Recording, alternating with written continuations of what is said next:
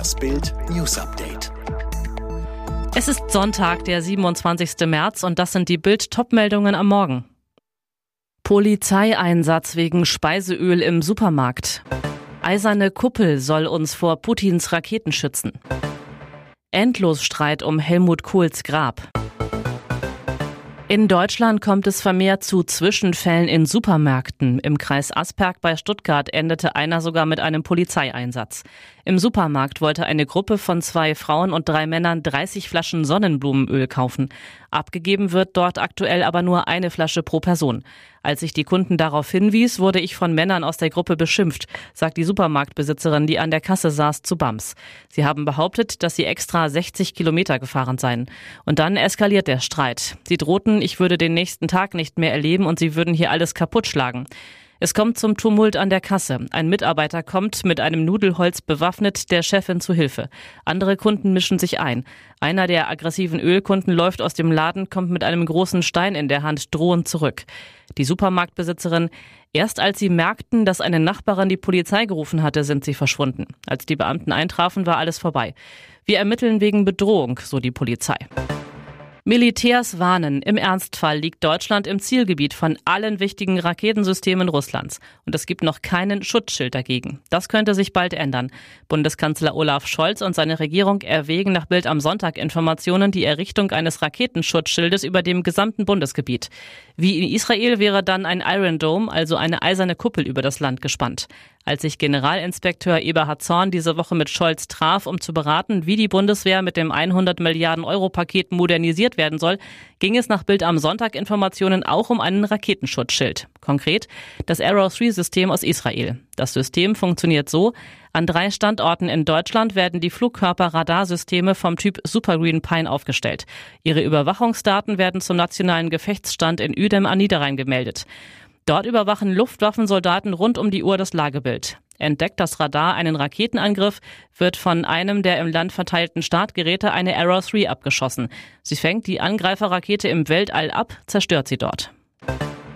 Am 16. Juni jährt sich der Todestag von Altbundeskanzler Helmut Kohl bereits zum fünften Mal. Und doch hat der einst so mächtige und einflussreiche CDU-Politiker noch immer keinen Grabstein. Offenbar eine bewusste Entscheidung seiner Witwe Maike Kohlrichter. Lediglich ein Holzkreuz steht auf seinem Grab auf dem alten Friedhof im rheinland-pfälzischen Speyer. Immerhin wurde die Holzumfassung des Grabes im Frühjahr 2020 durch eine aus Pfälzer Buntsandstein ersetzt. Kohls ältester Sohn Walter Kohl zu Bild am Sonntag. Aus Sicht unserer Familien ist es eine Schande, dass das Grab nach fast fünf Jahren einem lieblosen Provisorium gleicht. Leider sind uns die Hände gebunden. Die Verantwortung für die Grabgestaltung liegt bei Maike Richter. Die Freunde und Söhne von Helmut Kohl ärgern sich auch, dass das Grab eingezäunt und mit Verbotsschildern und Überwachungskameras ausgestattet ist. Diese Maßnahmen entsprachen unserer Kenntnis nach dem persönlichen Bedürfnis der Witwe, um die Grabstelle vor Beeinträchtigungen zu schützen, sagt Speyers Oberbürgermeisterin Stefanie Seiler zu BAMS. Da es bislang jedoch keinen einzigen Störfall gab, plane sie, Kamera- und Verbotsschilder entfernen zu lassen. Die Müdigkeit ist dem neuen grünen Chef ins Gesicht geschrieben, als Bild am Sonntag ihn am Donnerstag in der Berliner Parteizentrale trifft. Die ganze Nacht hat Omid Nuripur im Koalitionsausschuss mit den Ampelpartnern SPD und FDP gerungen, wie die Bürger wegen der hohen Energiepreise entlastet werden. Bild am Sonntag fragte unter anderem, Herr Nuripur, kaum sind die Grünen an der Macht, gibt es mehr Geld für die Bundeswehr, Flüssiggas aus Katar und Waffenlieferungen in die Ukraine. War es für die Grünen sehr schmerzhaft, die eigenen Grundwerte über Bord zu werfen? Nuripurs Antwort, Schmerzhaft ist der furchtbare Angriffskrieg von Putin und in dieser Situation versuchen wir Grünen schlicht, unserer Verantwortung gerecht zu werden. Erschwerend kommt hinzu, dass uns die Große Koalition kein gut bestelltes Haus hinterlassen hat. Bei der Ausstattung der Bundeswehr fehlt es an allen Ecken und Enden. Bei der Energieversorgung sind wir massiv abhängig von Russland. Der Modernisierungsstau etwa bei der Digitalisierung ist gewaltig. Die Nationalelf startet acht Monate vor der Winter-WM in Katar erfolgreich ins neue Jahr. Das Team von Bundestrainer Hansi Flick gewinnt beim Testkick in Sinsheim hochverdient mit 2 zu 0 gegen Israel, holt sich somit den ersten Sieg im ersten Spiel 2022. Damit kann Flick seinen Startrekord weiter ausbauen.